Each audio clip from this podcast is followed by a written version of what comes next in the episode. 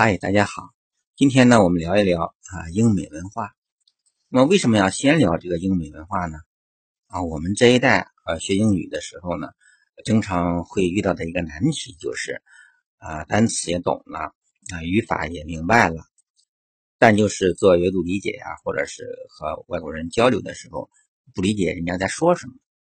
那我们啊很多前辈就告诫我们，这是由于我们缺少。啊，了解这种英美文化造成的啊，所以说，呃，在我们带我们的孩子啊开始学习英语的时候呢，那么这个英美文化的问题，我们必须首先自己在心里呢要非常的明确啊，什么是英美文化？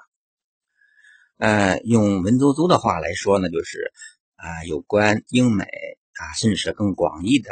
啊，世界范围内的啊，用英语写成的这种历史、地理、政治啊，还有相关的这种社会风俗等等。当然，更重要的还有一个文化啊，这个文化和文学啊是是一个包含的关系啊。我们说英美文学啊，属于英美文化的一部分啊，但是文学。带给我们的可能是更高大上一点啊。那么有些英文专业啊，学什么英美文学的啊，这个我们就不说。那么什么是英美文化？我们通俗的讲啊，就是很简单啊。比如说，我们说什么是中国文化？那我们说饺子啊，我们说豆腐，我们提到《红楼梦》啊。我们认为这就代表了我们中国的啊文化的一部分。那反过来，我们要了解英美文化啊，比如说我们后面还要重点推荐的《哈利波特》啊。那有的朋友可能会说了啊，《哈利波特》能跟《红楼梦》比吗？那么大家可以了解一下《哈利波特》在英美，在世界各地啊它的重大的影响。啊，以他对青少年带来的这种呃成长带来的帮助。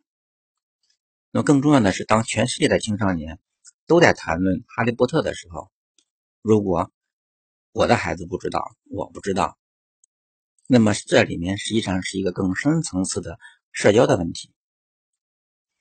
呃，我一个特别好的朋友啊，他又提到了说啊，我啊特别不喜欢呃英国的这种。这种魔魔术的这种东西，我特别不喜欢《哈利波特》。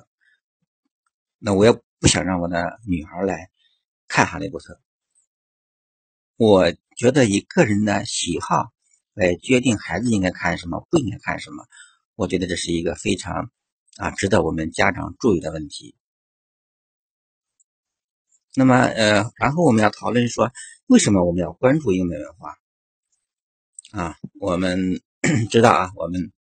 中国文化呢，五千年的灿烂历史，有很多很多值得我们骄傲的这种东西。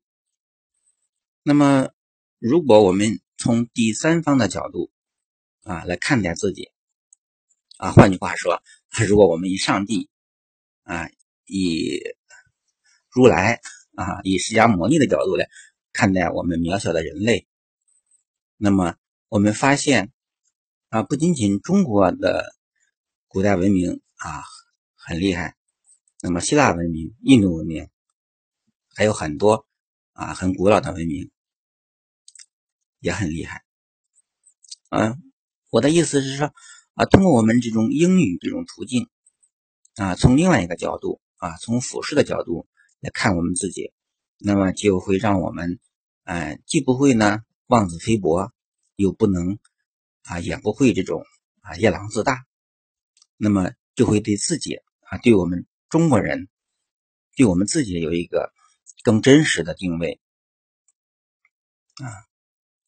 现在呢，我看朋友圈有个非常有意思的，有有一次，呃，有朋友发了一个链接，啊，是这个报道说，在国外像俄罗斯啊、英国、美国呀，有很多的很多的啊，如何如何多啊。当然这些多的话，可能有几千人在学汉语啊，写。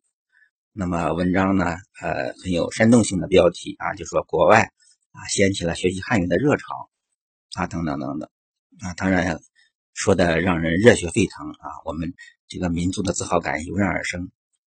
那么这位朋友就评论说啊，准备彻底放弃英语啊，和孩子一起说好普通话。我不知道他是不是真的这么认为啊，真的这么认为。我觉得这件事情还是呃，希望各位家长好好思考一下。那么我们世界上啊，在这个世界上有很多很多美好的东西，就是我们所谓的真善美。那么我们希望通过学习英语，能够重点的让孩子啊，尤其是低龄的在成长期的青少年，更多的关注人性、道德和真善美啊，这些人类共有的啊赖以生存的这种共性。我们。既不能极端的啊哈日哈韩，也不能极端的啊仇日仇韩啊，所以说从这个角度来说呢，我们希望尽快的通过这种啊非说教的方式，让孩子们走出那种说人啊分好人和坏人啊这样的一种单一的思维模式啊，然后呢，让他的思维变得。更加的独立啊，让他具备这种独立观察、独立思考的能力啊。所以说呢，呃，英语呢带给孩子的啊，包括带给我们家长的，它不仅仅只是一门语言而已，而是帮着孩子打开了一扇啊通向一个真实的啊世界的一个大门。我们中国人。我们地球人在整个宇宙当中处在什么样一个位置？我的是是非非啊，我们的这种啊情感，我们的啊这种感情，甚至说我们的仇恨，那么应该如何来处理？啊，从这个角度来说，我们在孩子小的时候呢，尽量的少一点的。啊，培养这种啊负面的东西，啊少谈一点意识形态的东西，啊更多的关注这种啊人性道德。